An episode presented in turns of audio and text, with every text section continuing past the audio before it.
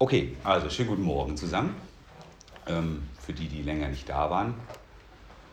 Ihr findet euch schön alle auf Abstand hier, ne? das ist so die Vorschrift, nicht unser Wunsch, sondern der Wille der Obrigkeit, aber wir fügen uns dem und haben da eigentlich ganz gute Erfahrungen in den letzten Wochen mitgemacht. Man gewöhnt sich doch an das eine oder andere.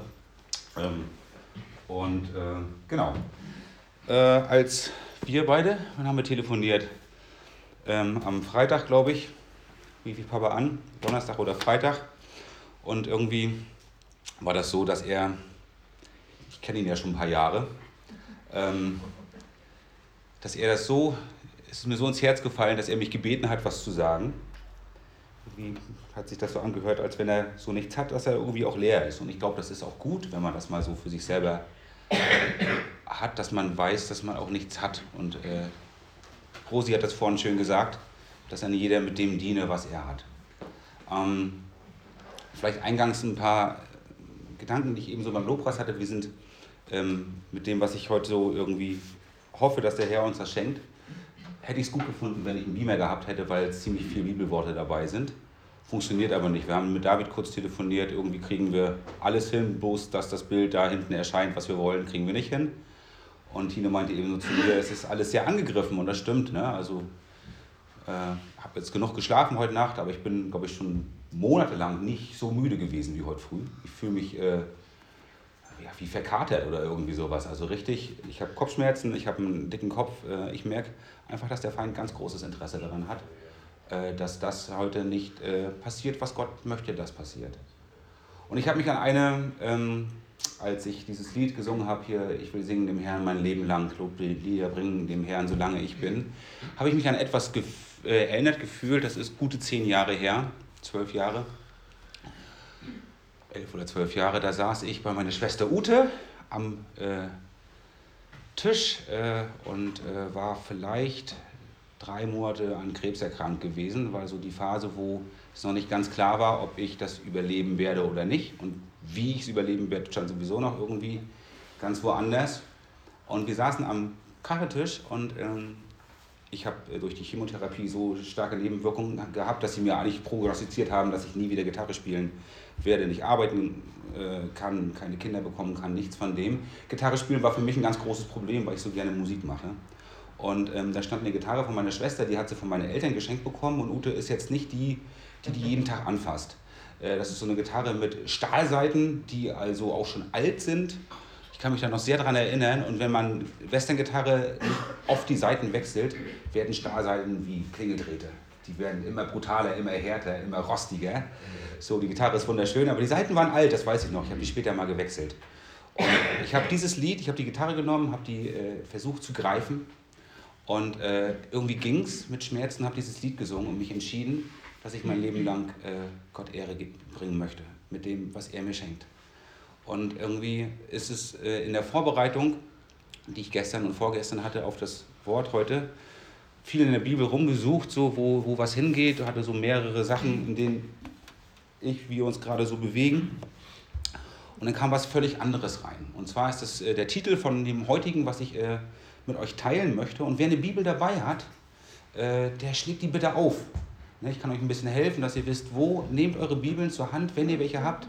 Wenn ihr Bibeln braucht, Tine zeigt das gerade, da sind Bibeln, nehmt die äh, und schlagt mindestens eine Kernfamilie, sollte ein Wort Gottes in ihrer Mitte haben, Tante Karin. Sollen wir da eine bringen?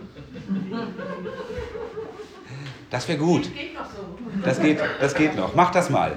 Das ist mir auch eine Hilfe, wenn ihr einfach dabei, genau, Tante Karin verteilt die, wer noch was möchte. Ähm, das wäre eine große Hilfe, wenn wir das zusammen ein bisschen lesen würden, weil das Wort Gottes spricht zu jedem Menschen auf seine eigene Art und Weise. Und derjenige, der vorne sich hinstellt, ähm, der hat immer eine Verantwortung Gott gegenüber, aber was das Wort Gottes macht, das ist doch sehr individuell und für jeden Menschen auch eine eigenständige Sache. Und zwar ist die Überschrift von dem heutigen, ich habe wirklich mal eine Überschrift gefunden, oft finde ich die ja erst im Nachgang, der Herr und die Seinen. Das hört sich sehr biblisch an, ne? Ähm, der Herr und die Seinen. Und zwar sind das, lass mich zählen, drei, das sind sieben Sachen, was Jesus Christus uns ist und was wir durch ihn alles haben. Und äh, ich finde das wunderbar. Ab und zu brauche ich das wirklich. Ich merke das im Hauskreis, den haben wir ja schon leider länger nicht. wenn man auch so Leute dabei hat, die sich so bunt mischen, so wie wir in der Gemeinde, wo jeder so seinen eigenen Hintergrund hat. Und ich fühle mich gerade so erinnert an Reinhard und äh, an mich. Letzten Sonntag hatten wir beide irgendwie ein gutes Gespräch äh, und ich habe davon total profitiert, weil Reinhard hat einen ganz anderen Background, sagt man so neu, also im Hintergrund, wie er, wie er Christ geworden und Christsein gelebt hat, als ich. Wir haben uns so wunderschön angenähert, eigentlich da, wo, wo der Kern von dem Ganzen ist, was Jesus Christus für uns getan hat. Und das hat mir total gut getan. Ich glaube, dir auch. Wir sind da irgendwie gut auseinandergegangen. War so ein, war ein, war ein für mich sehr gewinnbringendes Gespräch. Und ich denke, ganz oft sind wir in so vielen Details unterwegs, in so vielen Schwierigkeiten des Glaubens, aber die Einfachheit und diese erlösende Kraft und diese Hoffnung und diese Herrlichkeit des Evangeliums ist viel zu selten in, in unserer Mitte. Und äh, wir können uns gar nicht oft genug darüber austauschen, was wir haben in Jesus Christus und uns auch selber hinterfragen, wo stehen wir? Verrennen wir uns oder gehen wir wieder zurück auf diesen einfachen, kindlichen Weg des Glaubens? Und das ist mein Wunsch für heute, dass Gott uns da einfach wieder neu ermutigt und unsere Herzen zurechtbringt. Ähm, ich möchte, ich mache immer verschiedene Überschriften. Ihr könnt das gerne ergänzen, wenn ihr etwas habt und sagt, Mensch, äh, das fällt mir noch dazu ein. Das sind meistens so zwei, drei Bibelworte, äh, die ich habe. Der Herr und die Sein. Also es geht Jesus Christus, was wir sind in ihm, ist ja so ein Thema, was wir schon lange haben.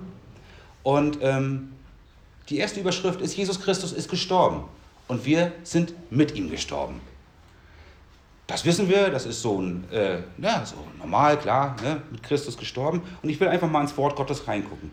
Äh, wir mit Christus gestorben. Jesus ist gestorben, wir mit ihm. Römer 6, 8, Verse 8 und 9. Römer ist im Neuen Testament. Äh, fast noch im ersten Drittel, naja, also auf der Hälfte, wenn man es mal von der Dicke des Neuen Testamentes nimmt. Römer 6, Verse 8 und 9. Ich lese das mal vor, vielleicht auch zweimal, für die, die nachher irgendwie hier, äh, zuhören, äh, auf dem Podcast oder wo auch immer. Genau. Ähm, wenn wir aber mit Christus gestorben sind, so glauben wir, dass wir auch mit ihm leben werden, da wir wissen, dass Christus aus den Toten auferweckt nicht mehr stirbt und der Tod herrscht nicht mehr über ihn. Wenn wir mit Christus gestorben sind, so glauben wir, dass wir auch mit ihm leben werden, da wir wissen, dass Christus aus den Toten auferweckt nicht mehr stirbt und der Tod herrscht nicht mehr über ihn. Vater, ich danke dir für dein Wort. Ich danke dir dafür, dass wir hier zusammen sind. Ich danke dir, dass wir dein Wort vor unseren Augen haben, in unseren Händen. Ich danke dir, dass es unseres Fußes Leuchte ist und ich danke dir, dass dein Wort nie leer zurückkehrt. Dass du es aussendest, Herr, und dass es ein Werk hat in unserer Mitte, in jedem Herzen. Und ich danke dir, dass du dass du mich bewegen durftest in den letzten Stunden und Tagen und dass du auch an jeden von uns bewegen darfst und dass du an unsere Herzen kommst, Herr Jesus, und dass die Härte unserer Herzen, Herr Jesus, verwandelt wird in der Schwachheit, Herr Jesus, in der wir sind, in dieses Weiche hinein, Herr Jesus. Ich danke dir, dass du uns ansprichst und dass wir umkehren, dass wir neu aufgerichtet werden und dass wir durch dein Wort einfach die Wahrheiten wirklich wieder neu ergreifen, Herr Jesus, die wir in dir haben und die wir auch miteinander haben, Herr Jesus. Danke, dass wir hier zusammen sind und danke, dass du uns längst und leitest, Heiliger Geist. Hab deinen Weg heute in unserer Mitte. Amen. Genau, Jesus ist gestorben und wir mit ihm. Ähm, wir glauben, dass wir, genau, Handys bitte einmal aus, das wäre cool. Äh, wir glauben, dass wir mit ihm leben werden. Wir glauben, dass wir mit ihm leben. Wir wissen, dass Christus, wenn er von dem Tod auferweckt ist, nicht mehr stirbt. Der Tod herrscht nicht mehr über ihn. Das ist unser Stand. Wir wissen, dass wir in Christus auferweckt sind. Wir werden das noch ganz oft wieder neu. Aber was bedeutet das für mich? Was bedeutet es, dass ich nicht mehr sterbe? Ich habe vor anderthalb Wochen mit einem total atheistischen Arbeitskollegen, also wie man hier so in diesem Land nicht christlich äh, geprägt ist, hat er sich auch lange darüber unterhalten. Und oder ich kenne ihn ziemlich gut, ne, einer aus meinem Team. Und da habe ich ihm gesagt, dass er, habe ihm einfach nur Jesus verkündigt. Und habe ihm, bei mir im Büro hatten wir anderthalb Stunden Gespräch, davon ging es 60 Minuten lang nur über den auferstandenen Christus. Was das in dem Mann gegenüber, der ist zehn Jahre älter als ich, hat ein ziemlich verbautes Leben und ist auf der Suche, das habe ich irgendwie gemerkt, ihm zu sagen, was es für eine Herrlichkeit ist, zu wissen, dass ich nicht mehr sterbe. Wie provokant das ist, wie wichtig das ist und wie oft ich in meinem Leben aber Tod auch zulasse, wo ich resigniere, wo ich diese ganzen Sachen, wo ich sage, Jesus Christus, Du bist meine Herrlichkeit, du bist die Hoffnung für die ganze Welt, du bist mit der ganzen Welt versöhnt. Gott ist mit der ganzen Welt durch Christus versöhnt. Er liebt die Menschen, er sucht sie und sie sind alle gefangen unter der Knechtschaft des Todes. Alle sind gefangen unter der Knechtschaft des Todes. Und ich sage euch, liebe Geschwister, wir sind gefangen unter der Knechtschaft des Todes. Es ist so oft, den Tod zu erkennen, was das bedeutet, dieses, dieses starke Wort zu sagen, dass, äh, dass ich auch glaube, dass ich mit ihm lebe und dass Christus von den Toten auferweckt nicht mehr stirbt. Der Tod herrscht nicht mehr über ihn. Es gibt keine Herrschaft des Todes mehr über die, die in Christus Jesus sind. Da, wo wir Herrschaft des Todes erleben, da haben wir viel Gnade, weil wir es überhaupt sehen können. Ich habe mal vor ein, zwei Jahren angefangen zu sehen, mich mit meiner Mutter darüber unterhalten. Die war natürlich schon so weit so, ne, und wusste, was ich da sagen werde. Irgendwie, wo überall Tod gegenwärtig ist in unserem Leben. Das geht ja nicht nur um den physischen Tod. Es ist ein großes Geschenk und eine totale Verantwortung für jeden von uns, dass er hundertprozentig weiß, dass wenn er morgen, auf welche Art und Weise auch immer diese Erde verlässt, beim Herrn ist. Wenn man das nicht weiß in seinem Leben, dann sollte man schleunigst danach suchen. Man sollte danach suchen. Ansonsten ist es ein Lippenbekenntnis und keine Hoffnung der Herrlichkeit, die wir haben. Wir sind mit Christus gestorben und wir leben, äh, wir sind mit ihm gestorben und wir werden mit ihm leben. Dieses mit ihm gestorben sein heißt, dass wir leben. Es ist kein Tod, der ihn ergriffen hat. Da gibt es viele schöne Bibelworte. Ich wollte es aber bei dem einmal gern belassen. Das zweite ist, habe ich eben schon mit angerissen, äh, Jesus ist auferstanden und wir mit ihm.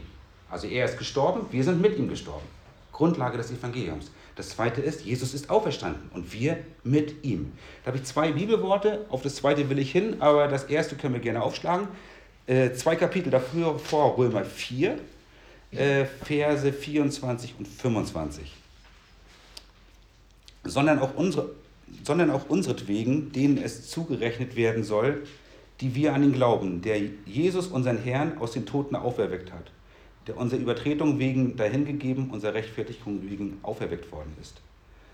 Also er wurde, Jesus wurde auferweckt. Er wurde auferweckt durch den Heiligen Geist oder durch den Vater? Was, was sagt die Bibel? Durch den Vater. Durch den Vater wurde er auferweckt. Die Kraft der Auferweckung, das ist das Tun des Heiligen Geistes.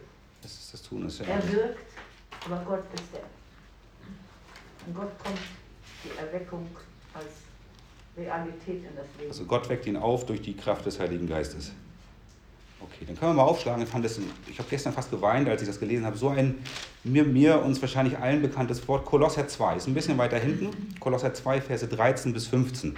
Ich gebe euch kurz Zeit, das aufzuschlagen, würde ich euch sehr empfehlen. Das ist eine der, der Kernaussagen von dem, was, was der Herr uns, glaube ich, heute schenken möchte.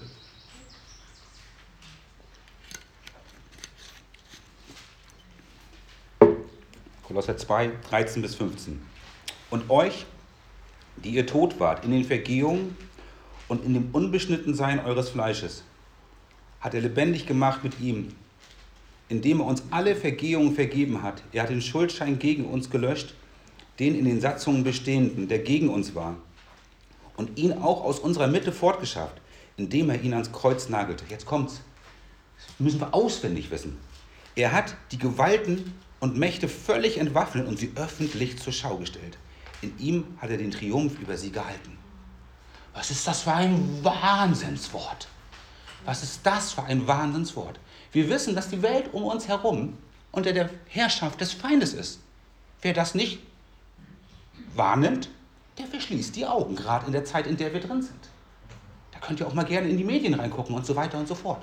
So viel Krieg, so viel Hunger, so viel Verfolgung. Jetzt haben wir noch die ganze Pest an der Backe, hier Geflügel, äh, Pest, äh, Testgebiet hier, Martenshagen oder wo auch immer fahre ich durch. Ich habe zu Tine gesagt, was ist das für eine Zeit, in der wir leben? Ne? Haben wir Corona an der Backe, haben wir noch das Geflügel an der Hacke.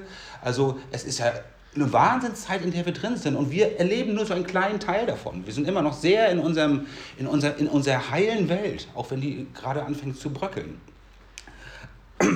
Aber diesen, diesen Fürsten der Welt, das ist der Feind, hat er völlig entwaffnet. Er hat ihn öffentlich blamiert, zur Schau gestellt. Durch Jesus Christus, der jeden Anspruch an Schuld, an Sünde, an irgendwie Vergehen, er hat ihn weggenommen und ans Kreuz genagelt. Er hat den Teufel blamiert. Was muss das für ein gewaltiger Sieg gewesen sein, den Jesus Christus damals am Kreuz äh, errungen hat? Und was für eine Blamage, die bis heute jedem von den Feinden des Bösen an die Stirn geheftet ist. Besiegt, besiegt, besiegt, besiegt. Es ist so. Und so oft erlebe ich mich wieder darin, dass ich das nicht glaube, dass ich mich darin gar nicht bewege, dass ich das um mich herum wahrnehme und nicht weiß, dass Jesus Christus ein absolut triumphaler Sieger vor über 2000 Jahren am Kreuz gewesen ist und wir mit ihm dieses Auferstehungsleben haben. In ihm hat er den Triumph über sie gehalten. Er hat den Schuldschein gegen uns gelöscht, ihn aus unserer Mitte fortgeschafft. Er hat die Gewalten und Mächte völlig entwaffnet und sie öffentlich zur Schau gestellt. Das ist ein Wort, ich kann euch nur ermutigen, kaut das, inhaliert das, reflektiert das, lest es. Wenn ihr es nicht erlebt, proklamiert es. Es ist die Wahrheit, eine der Wahrheiten der Weiden in der Bibel, die so gewaltig sind. Jesus Christus hat den Teufel öffentlich zur Schau gestellt. Er ist gerichtet. Es ist noch eine andere Wahrheit. Jesus, kommen wir nachher noch dazu, ne? was passiert, wenn Jesus wiederkommt. Aber es ist ein Standard. Es ist in der himmlischen Welt gesetzt, dass Jesus Christus Sieger ist und wir in ihm mit ihm. Das ist der Stand, in den du reingesetzt worden bist, als du Jesus angenommen hast. So weit ging die Verkündigung in meinem Büro. Ich konnte über Sünde reden, ich konnte über Jesus reden, der, der sie weggenommen hat. Das ist genau der Kern von dem Ganzen. Und ich dachte, ich habe das vom Heiligen Geist so empfunden, dachte, okay, jetzt musst du über Sünde reden, du musst über Sünde reden. Was ist Sünde für ein abstraktes Ding, für einen Weltmenschen? Ist es nicht. Ist es gar nicht. Wenn du vom Heiligen Geist her die, äh, die Weisheit bekommst, über Sünde zu reden, in der Einfachheit, wie wir Menschen lernen, weiterzugehen. Das konnte er so gut verstehen, wie wir lernen, weiterzugehen. Wir, wir haben Fehler, wir haben Probleme miteinander, lernen, das irgendwie stehen zu lassen, zu verzeihen. Wir gehen weiter und werden verletzt, vernarbt in unserem Innern. Verletzt, vernarbt in unserem Innern. Und gehen und gehen und gehen. Und selbst wir Kinder Gottes, wir tragen all diese Verletzungen in unserem Herzen mit uns rum. Und Jesus hat aber diese Schuld, die wir aneinander haben und die wir auch selber verspüren, er hat sie weggenommen. Er hat sie ans Kreuz genagelt. Und wir dürfen lernen, wirklich, dass wir davon frei werden und der Herr reinkommt in unser Leben, damit wir Licht und Salz werden in dieser Welt. Wir brauchen, wir müssen rauskommen aus diesen Mechanismen, wo wir nicht in diesem Triumph Christi in unserem Leben unterwegs sind. Und Leute, ich predige zuallererst mir selber, auch wenn ich hier vorne stehe. Es ist ein wirkliches Wort, was ich immer wieder zu mir, wenn ich hier die Gnade habe, irgendwie was sagen zu können, wo ich immer sehe danach, ich brauche das als allererster. Jesus Christus, also Punkt 1, Jesus ist gestorben und wir sind mit ihm gestorben. Punkt 2, Jesus ist auferstanden und wir sind mit ihm auferstanden. Punkt 3, er sitzt in der Himmelswelt und wir mit ihm. Es gibt zwei äh, ähm, Verse oder ähm, äh, ein paar Verse aus, meiner, aus meinem Lieblingsbrief, aus dem Epheserbrief. Epheser 1, Vers 18. Epheser muss ich mir ganz vorsichtig anfassen, der ist schon bei mir so durchgerockt in der Bibel hier, aber er ist großartig. Ich finde äh, ich find, ich find ihn so mutmachend und so viel Wahrheit ist da drin. Epheser 1, Verse 18 bis 23. Er erleuchte die Augen eures Herzens, damit ihr wisst, was die Hoffnung seiner Berufung, was der Reichtum der Herrlichkeit seines Erbes in den Heiligen und was die überragende Größe seiner Kraft an oder in uns, den Glaubenden, nach der Wirks ist nach der Wirksamkeit der Macht seiner Stärke die hat er in Christus wirksam werden lassen, indem er ihn aus den Toten auferweckt und zu seiner Rechten in der Himmelswelt gesetzt hat. Hoch über jede Gewalt und Macht und Kraft und Herrschaft und jeden Namen, der nicht nur in diesem Zeitalter, sondern auch in den zukünftigen genannt werden wird. Und alles hat er seinen Füßen unterworfen und ihn als Haupt über alles der Gemeinde gegeben, die sein Leib ist, die Fülle dessen, der alles in allen erfüllt. Die Gemeinde sind wir nicht der weite Raum und nicht die Gemeinde nebenan und die Gemeinde in der Nachbarschaft. Die Gemeinde sind die Leute, die Gott erwählt hat. Es steht so viel in der Bibel drüber, die er erwählt hat, zusammen mit den Erwählten des Volkes Israel und die diese Hoffnung in ihrem Herzen bewegen. Gemeinde ist nicht der Ort, zu dem ich gehe.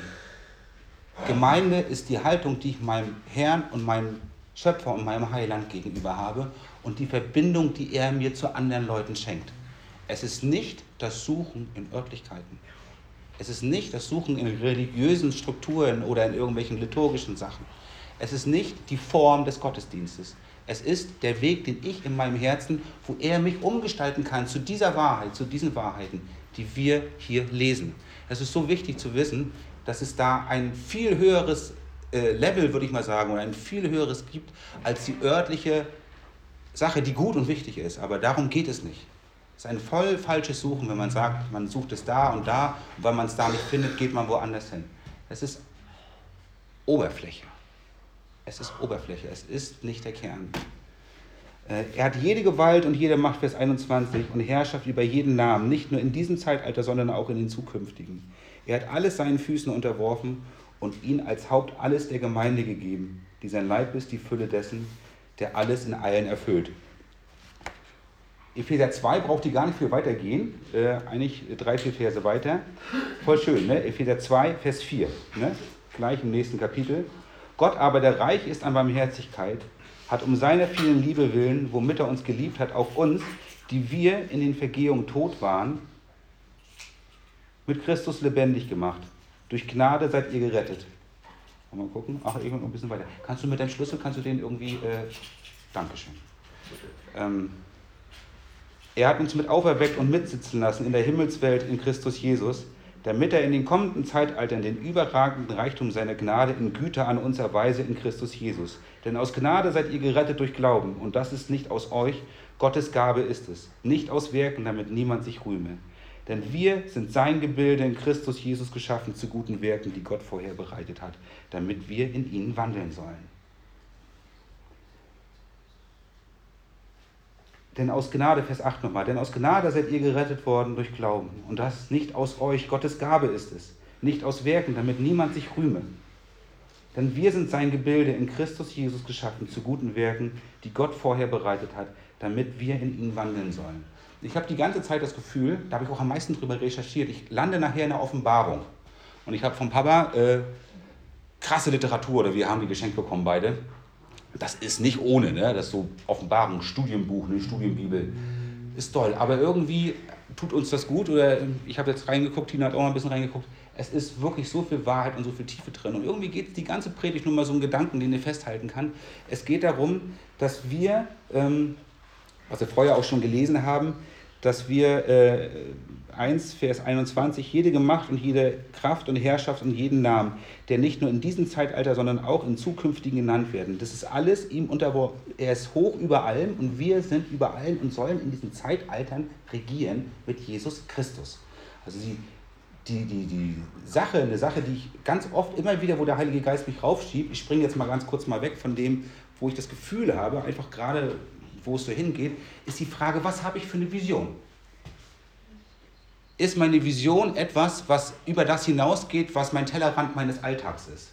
Ist meine Vision etwas, was über Gemeinde und über Strukturen, in denen wir sind, hinausgeht? Habe ich eine Vision in meinem Herzen, die konkret ist und die, die der Heilige Geist und der Herr mich gestalten kann und wo er mich auch wieder reinbringt, in Gemeinschaft, in Verbindlichkeiten, in etwas, wo auch Leib Christi sich gestaltet. Das ist immer wichtig, dass wir uns da nicht irgendwie loslösen und nur noch zu Hause vor unserem Computer hocken und nur noch mit unserem Kopf unterwegs sind, sondern äh, wie der Jakobus das sagt, es ist auch immer ein Glaube, der nachher auch wieder wirklich in Werken sichtbar wird und in etwas, was man erleben kann an dem anderen.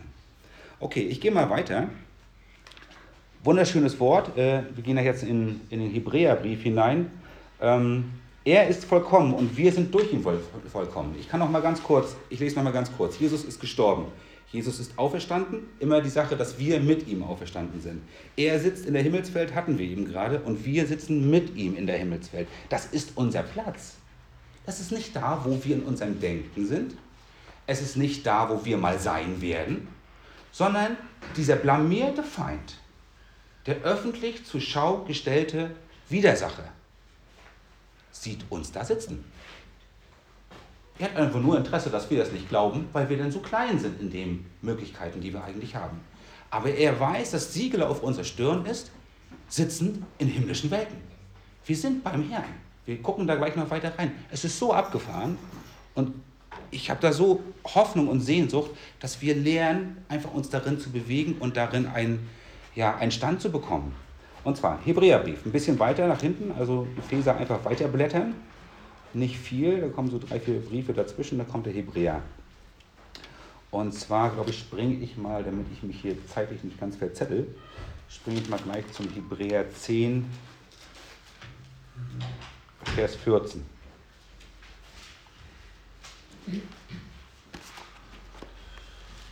Hebräer 10, Vers 14. Denn mit einem Opfer hat er die, die geheiligt werden, für immer vollkommen gemacht. Man kann gerne drum herum lesen. Ähm, ich hatte gestern auch überlegt, da im Hebräer viel mehr zu lesen. Würde ich jetzt gar nicht machen. Ähm, sondern einfach nur dieses Wort auch nochmal äh, nehmen. Denn mit einem Opfer hat er die, die geheiligt werden, für immer vollkommen gemacht. Wir sind vollkommen durch Christus. Und zwar ist er, ich habe das ein bisschen in der Bibel, nachher auch in der Studienbibel geguckt, ihr kennt bestimmt die ganzen Worte, dass er unser Erlöser ist, er hat uns frei gemacht und er ist unser Hohepriester, der immer für uns eintritt. Und vor dem Vater immer das erwirkt, was wir wieder brauchen, weil wir sind immer noch gefallene Menschen. Wir sind Menschen, die einfach in unserem Problem auch mit der Sünde zu tun haben und so weiter und so fort. Aber das, wie wir gesehen werden und lernen dürfen, uns zu sehen, ist das, was er fortwährend für uns tut. Der Heilige Geist tut sein Werk in uns und wir sind durch sein Werk vollkommen gemacht. Wir sind vollkommen. Ähm, wir gehen weiter. Er ist vom Vater geliebt. Also ich lese nochmal vor. Jesus ist gestorben, wir mit ihm. Jesus ist auferstanden, wir mit ihm. Er sitzt in himmlischen Welt, in der Himmelswelt. Wir sitzen mit ihm. Er ist vollkommen. Bei Jesus haben wir da kein Problem mit. Wir sind vollkommen durch ihn. Durch sein Werk sind wir vollkommen. Äh, der nächste, jetzt kommen noch drei Punkte, spitzt sich langsam zu. Er ist vom Vater geliebt und wir ebenso. Jetzt gehen wir in den Johannesbrief. Kommt wieder ein bisschen weiter vorne. Ähm, ist Matthäus, Markus, Lukas und dann kommt Johannes im Neuen Testament. Ähm, Johannes 5, Vers 20.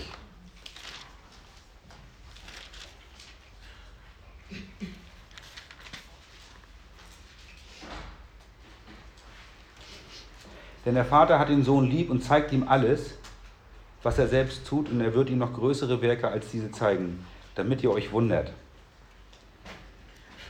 Und dann lesen wir nochmal, ich glaube 17, genau, 17, 23. Johannes 17, Vers 23, das ist das erste Wort und das 17, 23 finde ich äh, noch treffender.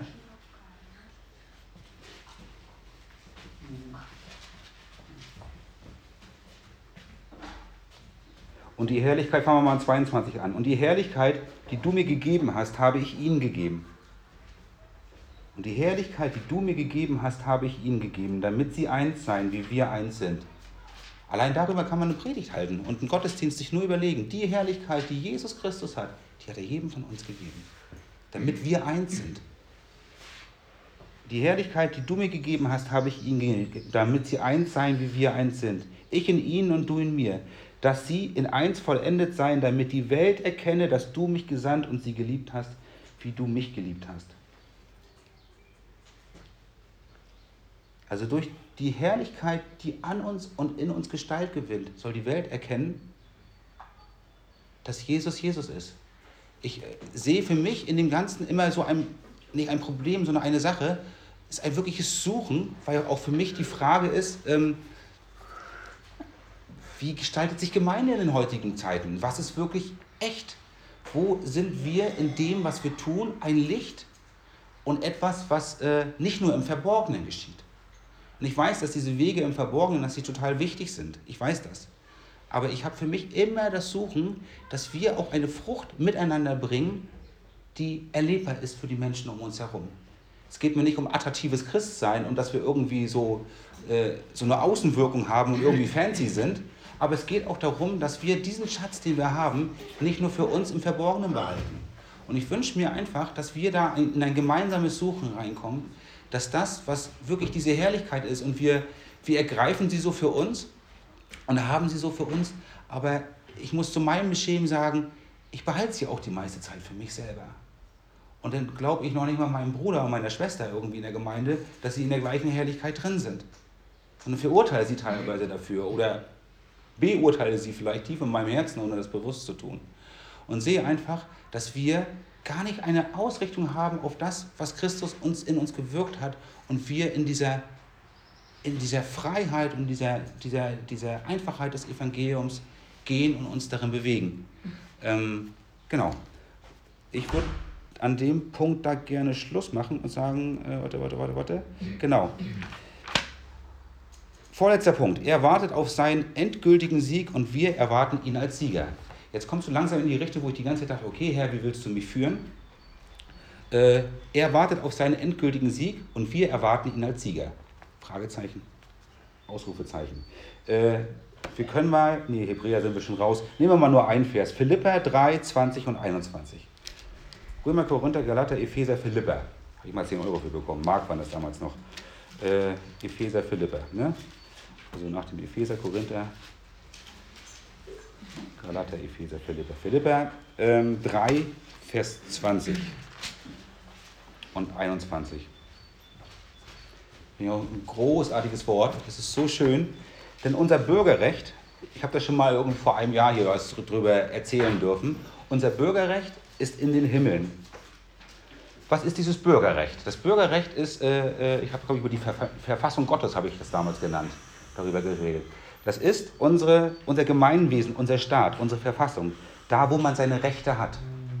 Das bedeutet, unser Bürgerrecht ist in den Himmeln. Also das, wo wir hineinversetzt worden sind, da wo unsere Wahrheit unsere Wirklichkeit ist, da wo wir hinkommen, um Recht zu bekommen, da wo wir jemanden haben, der unser Anwalt ist, da wo unser Zuhause ist, in dem Hier und Jetzt. Unser Bürgerrecht ist in den Himmeln, woher wir auch den Herrn Jesus Christus als Retter erwarten, der unseren Leib der Niedrigkeit umgestalten wird und seinem Leib der Herrlichkeit gleichförmig machen wird, nach der wirksamen Kraft, mit der er vermag, auch alle Dinge sich zu unterwerfen.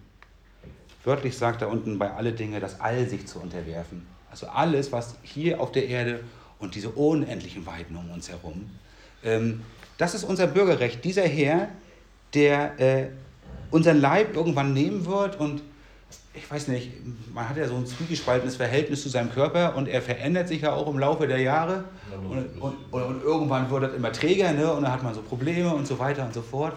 Und dann stellt man sich vor, ich habe mal, ich habe mal meinem Sohn, der ist gerade draußen da, Joel, habe ich erzählt, mal, das weiß ich noch, oder Thea, habe ich erzählt, wir werden fliegen. Das weiß ich noch. Dann sind die in den Kindergarten gegangen und haben das erzählt. Und äh, wir haben so einen Kindergarten, wo es nur eine Gruppe gibt.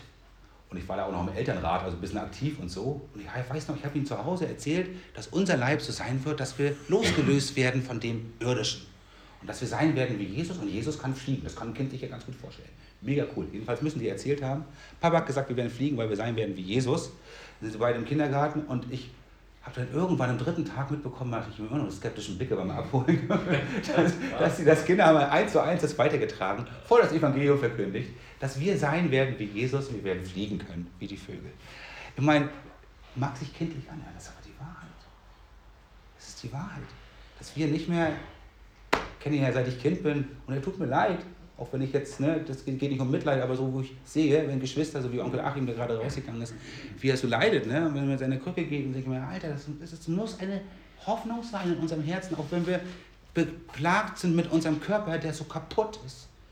Das muss immer mehr in unserem Kopf eine Wirklichkeit werden, dass Jesus Christus, dass wir sein werden wie Jesus von unserem Leib.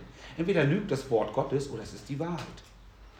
Und ich werde mit ihm, ich werde seinen Sieg erwarten, seinen Sieg über meinen Leib, seinen Sieg über diese Schöpfung, seinen Sieg über die Sünde, über Unheil, über Tod, über Verdammnis, über das Ganze, jedes negative Attribut, was dir in den Kopf kommt, jedes negative Attribut, alles, was irgendwie negativ und nicht von Licht behaftet ist, wird er wegnehmen. Alles wird er wegnehmen. Alles wird er wegnehmen. Und wir werden aktiv darin sein, das ist der letzte Vers, wo ich raufkommen werde, und mit ihm herrschen. Wir werden nicht nur durch unseren neuen Leib, wo wir dann irgendwie schick auf einer Wolke sitzen und die Harfe klimpern, gruselige Vorstellung. Nein, wir werden mit Jesus zusammen sehr aktiv sein. Ich weiß in meinem Herzen, dass die aktivste Zeit, die ich in meinem Leben haben werde, und ich fühle mich sehr herausgefordert in meinem irdischen Leben, die aktivste Zeit liegt vor mir, wenn ich bei ihm bin. Es wird definitiv nicht langweilig. Und ähm, wir werden mit ihm herrschen. Ich will das nochmal ganz kurz äh, lesen, dass Jesus Christus als Retter erwarten, also unser Bürgerrecht. Einfach nur dieses, der Heilige Geist hat es ganz oft in meinen Kopf bewegt, was es bedeutet, dass meine, ich finde das Wort Verfassung am schönsten. Ich glaube, das ist auch aus dem Griechischen heraus, kann man das gut ablesen, dass unsere Verfassung, also da, wo mein Zuhause ist, vom Rechtlichen her, vom du sollst zuhören. Äh, äh, da wo die Verfassung ist, da wo mein Zuhause ist. Ich sehe immer so viele Sachen, wir lernen beide gerade auf unsere Worte so zu achten, wie viel Quatsch man erzählt, weil man sich immer nur in dem Hier bewegt, die ganze Zeit irgendwie mit dem rummeckert, was um einen herum ist und an dem System irgendwie zieht und an dem. Nein, mein Zuhause, mein Recht ist im Himmel.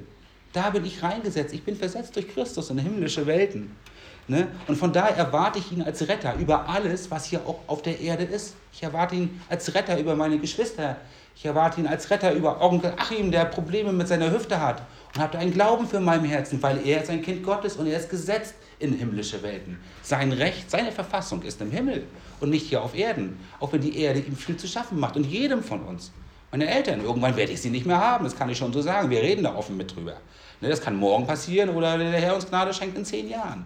Aber irgendwann sind sie weg. Ist die Frage, wie geht es hier weiter? Man guckt das an und denkt, Alter, nichts geht mehr. Nein, unsere Verfassung ist im Himmel bei Jesus Christus und wir erwarten ihn als Retter über jedes System hier auf der Erde und über das ganze All.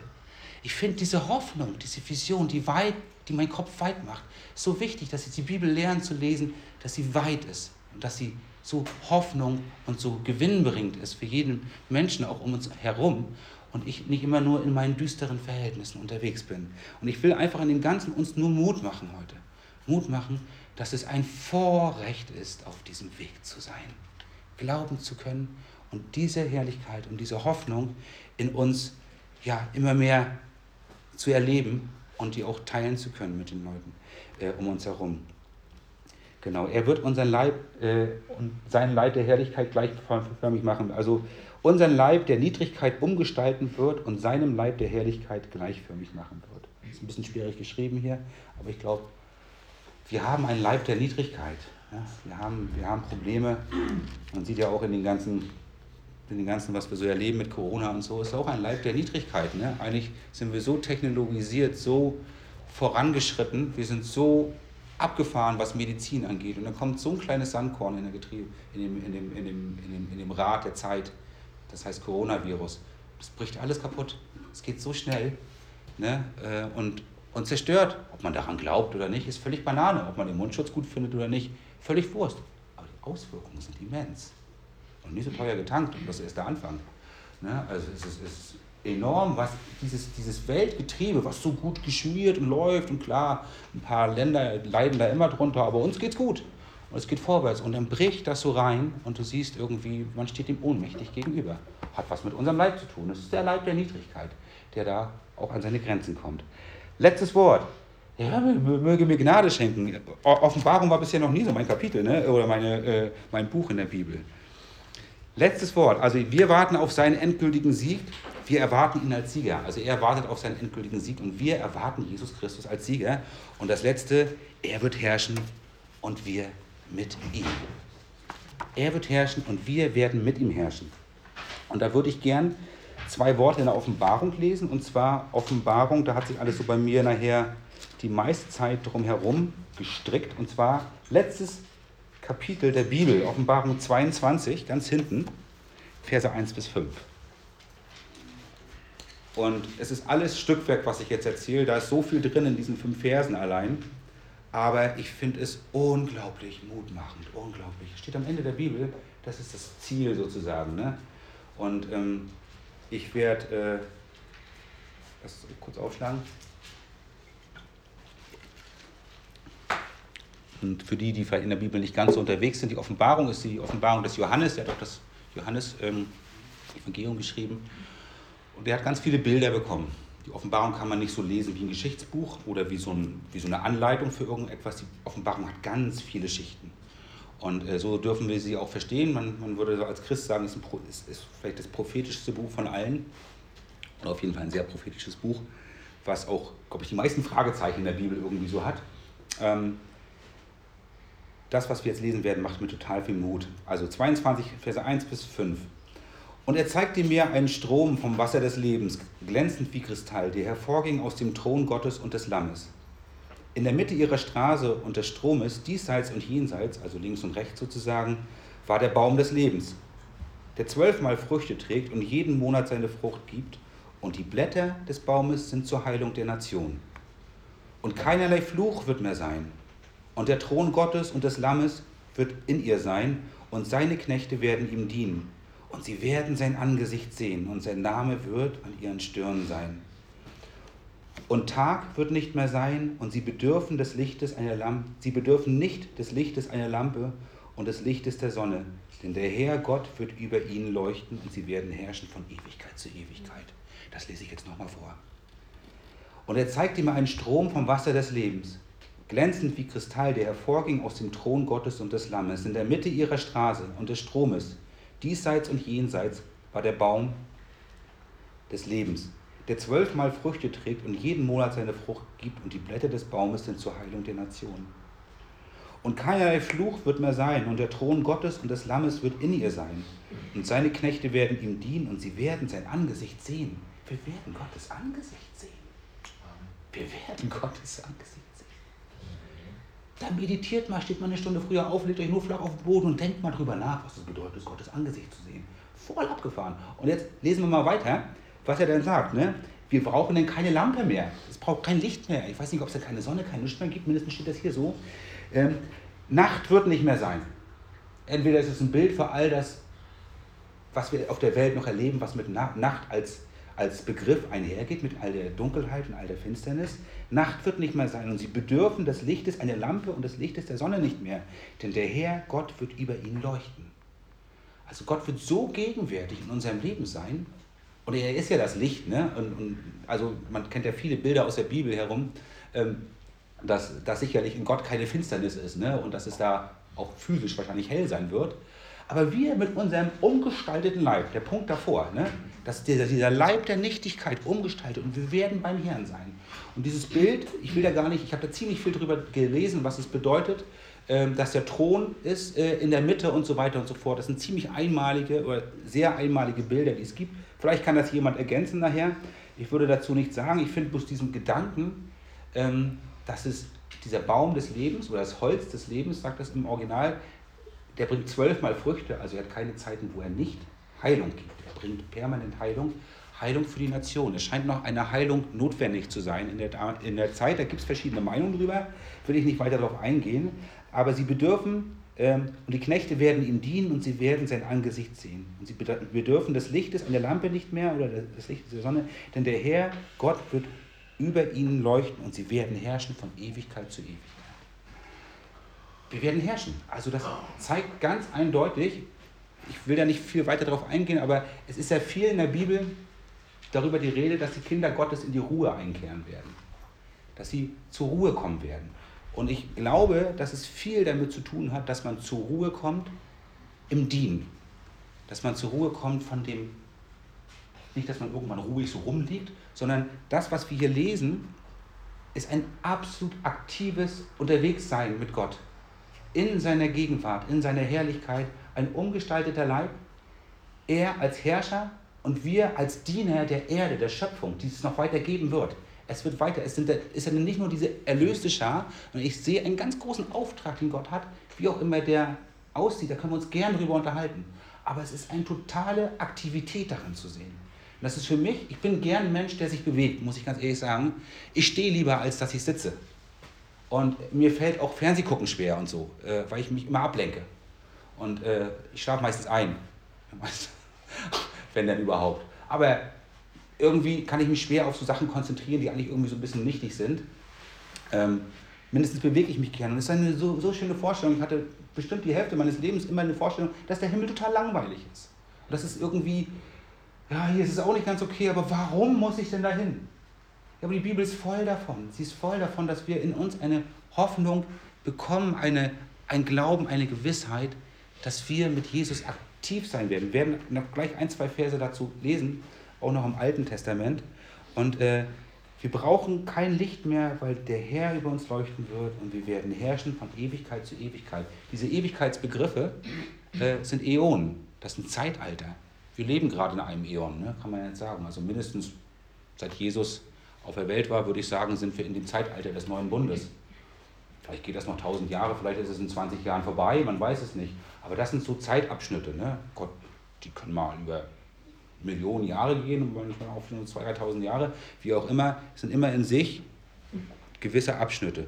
So, ne? Also es wird auf Ewigkeit gehen. Es wird immer in sich auch neue Herausforderungen geben. Aber wir werden nicht mehr so herausgefordert sein wie jetzt, weil wir frei sein werden von all dem Tod, von all der Macht der Sünde.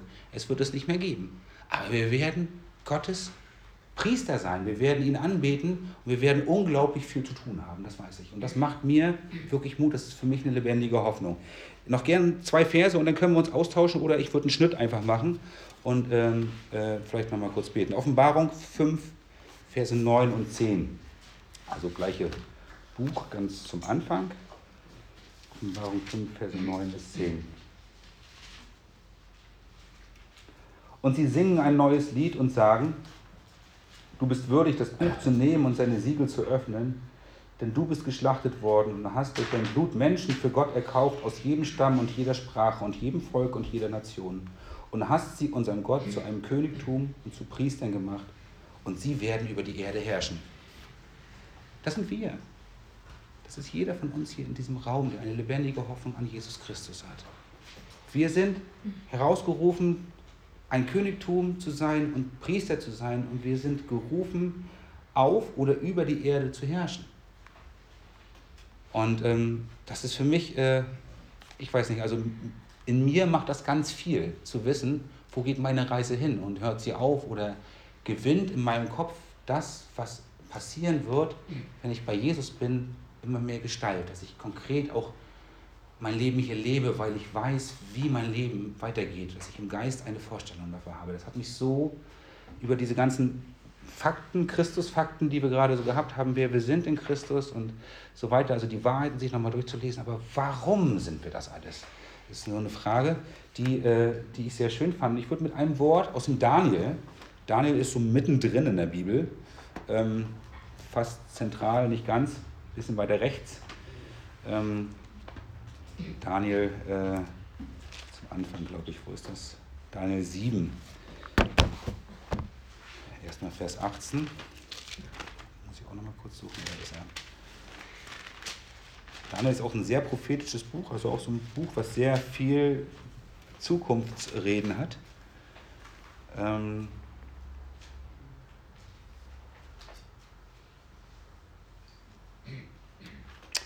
Aber die Heiligen, also Vers 18, Teil 7, Vers 18, aber die Heiligen des Höchsten werden das Reich empfangen und sie werden das Reich besitzen bis in Ewigkeit. Ja, bis in die Ewigkeiten der Ewigkeit. Das ist Vers 18 und ich glaube dann Vers 27, genau, 27, 28. Genau, äh, also im gleichen, Teil 7, Vers 27, ein paar Verse weiter. Und das Reich und die Herrschaft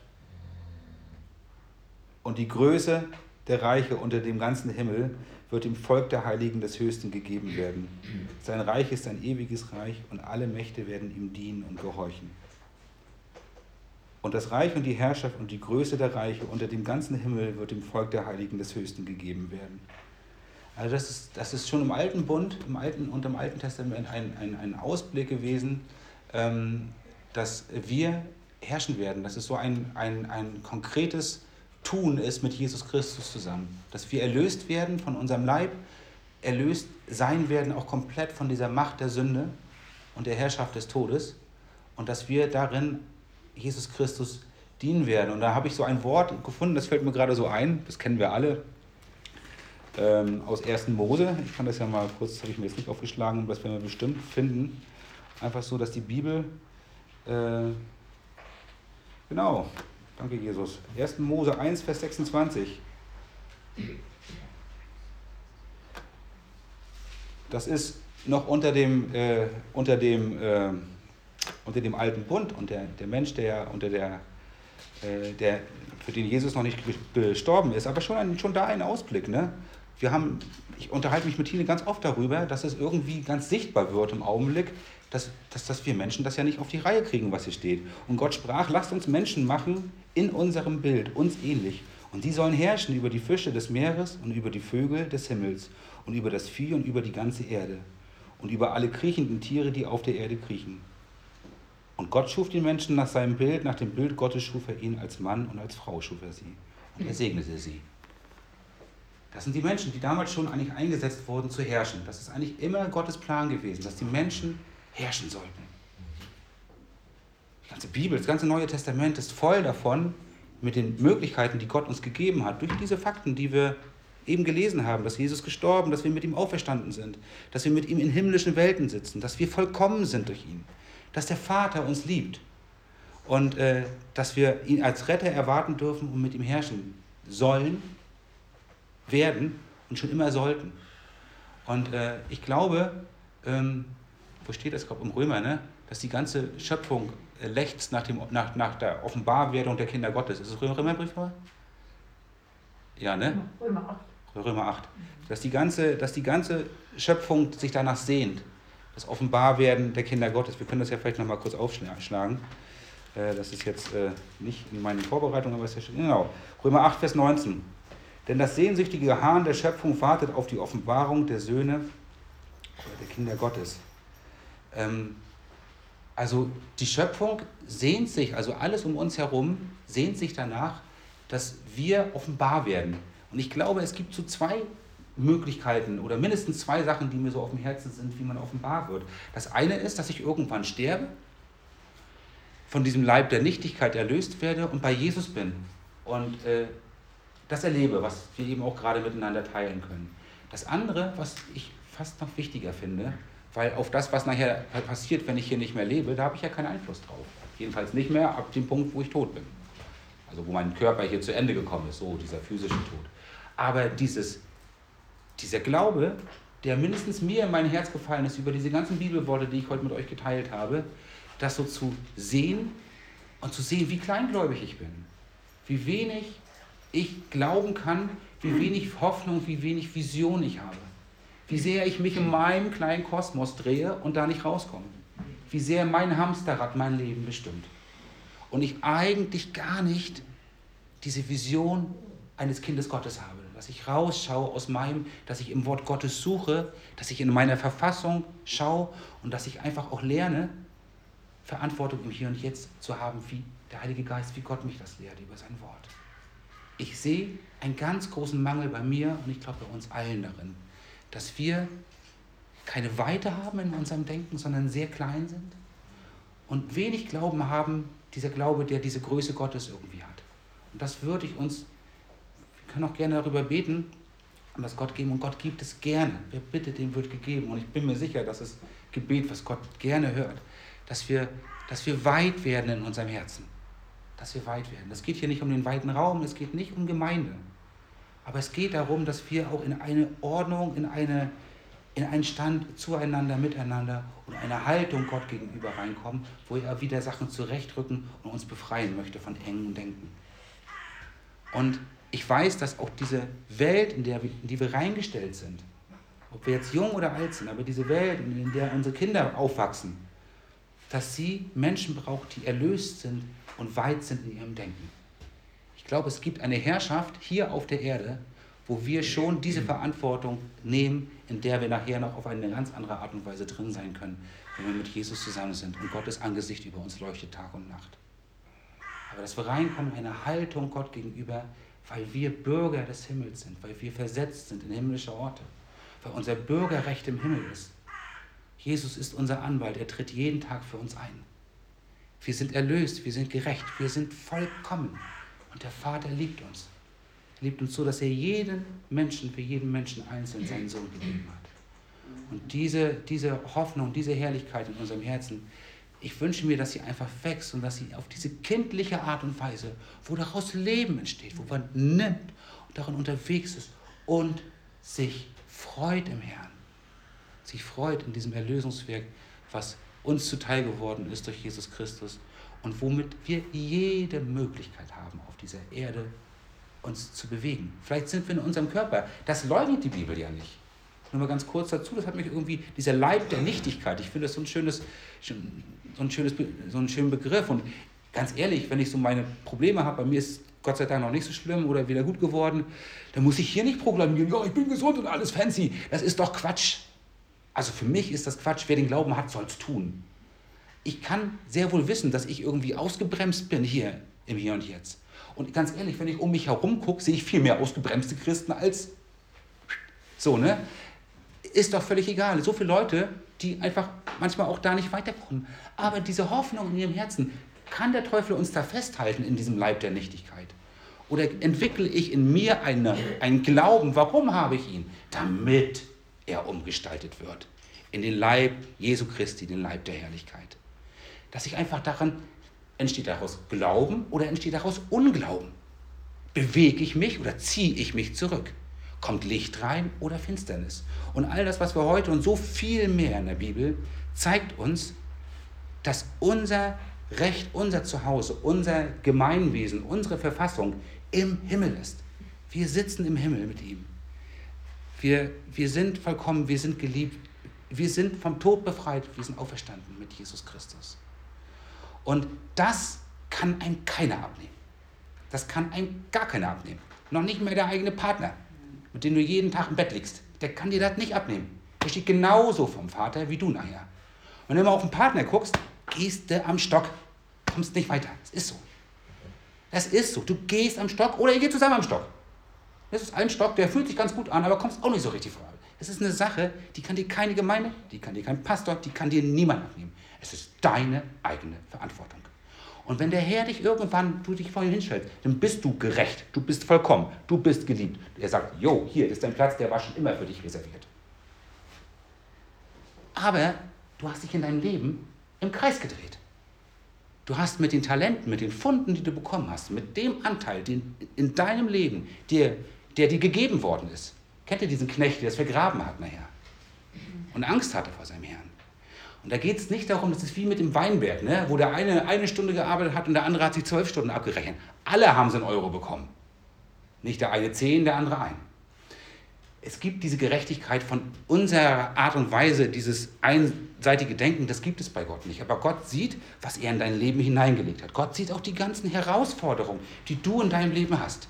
Er sieht die Baustellen, er liebt dich darin, er trägt dich darin. Aber er sieht das, was er entwickeln möchte, was er an Glauben in dir schaffen möchte. Er sieht diesen inwendigen Prozess und den wird er beurteilen. Den wird er beurteilen. Und alles, wenn du vor Jesus Christus stehst, alles wird weggehen, außer das, was er in dir gewirkt hat. Das ist das Feuer. Das verurteilt uns nicht, aber es nimmt alles weg, was Menschenwerk ist. Alles, was wir Menschen auch miteinander bauen, alles Religiöse, alles, alle Häuser, diesen ganzen Quark. Aber was in deinem Herzen Gestalt gewinnen konnte, das hat Bestand. Und das, was ich hier in der Bibel gelesen habe, das ist, was Gestalt gewinnt. Ich brauche doch eine Vorstellung von dem, was ich tue. Ich brauche doch eine Hoffnung. Ich brauche einen Blick. Paulus vergleicht das mit jemandem, der Marathon läuft. Wenn der nicht wüsste, wo er hinläuft und dass nach 42,195 Kilometern das Ding vorbei ist, der wird doch gar nicht loslaufen. Und er muss auch laufen lernen und so weiter und so fort. Aber wir brauchen ein Ziel vor Augen.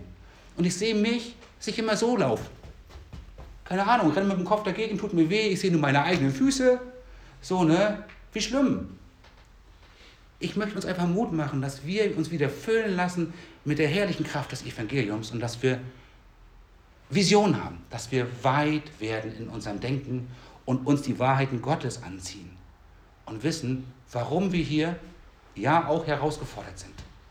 Und dass wir daraus eine Hoffnung und einen Glauben haben, von dem wir auch wirklich echtes Zeugnis geben können. Und wenn du von diesem Glauben sprichst und du bist ein kaputter Mensch, bist du glaubhaft. Bist du richtig glaubhaft. Ja, aber wenn du von etwas erzählst, was du von jemandem gehört hast, der es von jemandem gehört hat, bist du nicht glaubhaft. Und ich möchte, dass wir glaubhaft werden in dem, was wir sagen, dass wir wirkliche Zeugen für Jesus Christus sind. Und zwar aus unserer Schwachheit heraus, aus unseren Schwierigkeiten heraus, aber auch aus der Liebe, die Gott in unserem Herzen immer mehr uns schenkt, zu ihm und zu seinem vollendeten Werk und zueinander. Das ist ganz wichtig, dass wir über diese Umgestaltung wirklich lernen, einander zu lieben, weil Christus uns zuerst geliebt hat. Amen. Ja.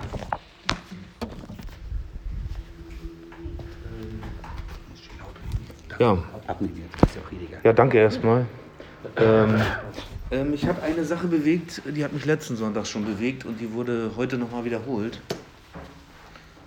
Nämlich die Frage, ähm, und Thomas nannte sie heute auch nochmal auf vielleicht ein bisschen andere Art und Weise. Also wie stehen wir eigentlich hier? Was, was ist unser Gottesdienst? Dieter hat die Frage letzte Woche, letzte Woche auch schon gehabt. Was ist noch religiös und äh, was nicht. Also ihr wisst, was ich meine, ne? Und ich glaube, diese Frage ist ja nicht nur für diesen Raum gestellt, sondern für uns jeden Tag 24 Stunden lang. Und ich glaube, du hast eigentlich äh, die Frage beantwortet, also so wie ich es sehe. Äh, ich möchte nochmal den Vers äh, wiederholen, den du gelesen hast, in Kolosser 2, Vers 15. Er hat die Mächte und Gewalten ihrer Macht entkleidet und sie öffentlich zur Schau gestellt und hat einen Triumph aus ihnen gemacht in Christus. Da war ja nicht Jesus, der da mit dem Schwert gegen den Satan kämpfte, sondern es war ja an, an seinem Körper, in, in, in, seiner, in seiner Menschlichkeit. Und die, die Querverweise, die beiden, die sind wichtig, lese ich auch mal. 1. Kolosser 1, Vers 13. Er hat uns errettet von der Macht der Finsternis und hat uns versetzt in das Reich seines lieben Sohnes. Also wir sind versetzt. Und dann in Epheser 4, Vers 8, der mich sehr bewegt auch. Darum heißt es, es ist, er ist aufgefahren zur Höhe und hat Gefangene mit sich geführt und hat den Menschen Gaben gegeben. Also sehe ich mich wirklich als, als Gefangener, der mit Christus in die Höhe gegangen ist und dass er mir Gaben gegeben hat, zu dienen. Da möchte ich nochmal auf dem zurückkommen, was Jesus auch gesagt hat zu seinen Jüngern. Liebt so, wie ich euch geliebt habe. Also diese Gaben, nicht irgendwelche Gaben, sondern einfach auch zu dienen. Kann ich diese Gaben wirklich nehmen und empfangen? Sehe ich mich als Gefangener mit Jesus in die Höhe? Also dieser Triumph, der vorhin auch in Kolosser beschrieben wird, auch in das Reich versetzt äh, zu sein, und da hat Thomas ja viel gesagt, also eigentlich diese sieben Punkte auch von heute sind eine Antwort auf diese Frage. Und auch schon letzte Woche, die von, was Dieter gepredigt hat. Also ich fühle mich äh, herausgefordert und danke. Ja.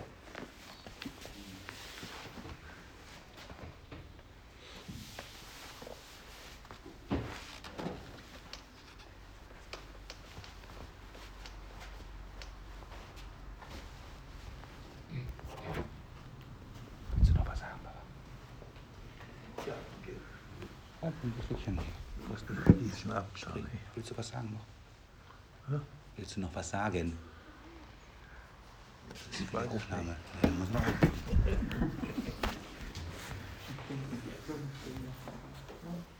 sind ja ein, sind ja wie ein großes Haus, wie ein großes, ähm, ein großes Gesch- Geschenk Gottes. Und, ähm, und das Umsetzen äh, geschieht ja im Alltag. Und dazu möchte ich uns ermutigen, dass wir lernen, die Dinge, die Gott in unserem Leben getan hat, zu benennen und dafür zu bekennen. Einfache, kleine Dinge zu bekennen.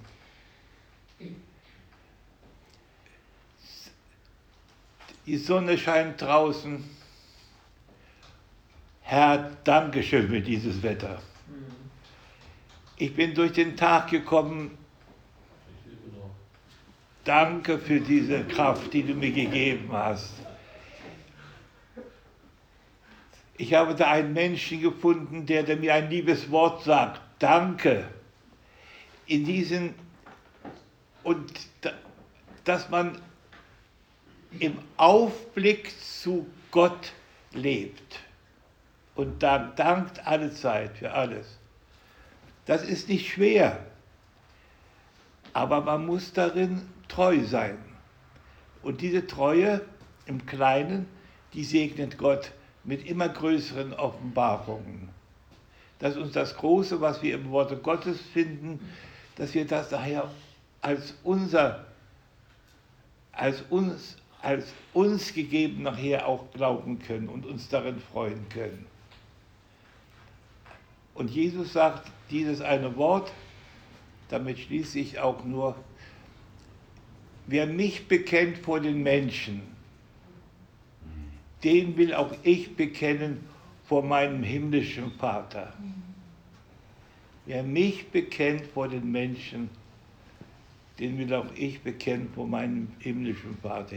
Hier geht es nicht um große Glaubensbekenntnisse, sondern das Bekenntnis zu Gott, der unser Vater ist und der uns versorgt, aus dem wir alles empfangen dürfen, was wir empfangen und dadurch kommen in Bewegung.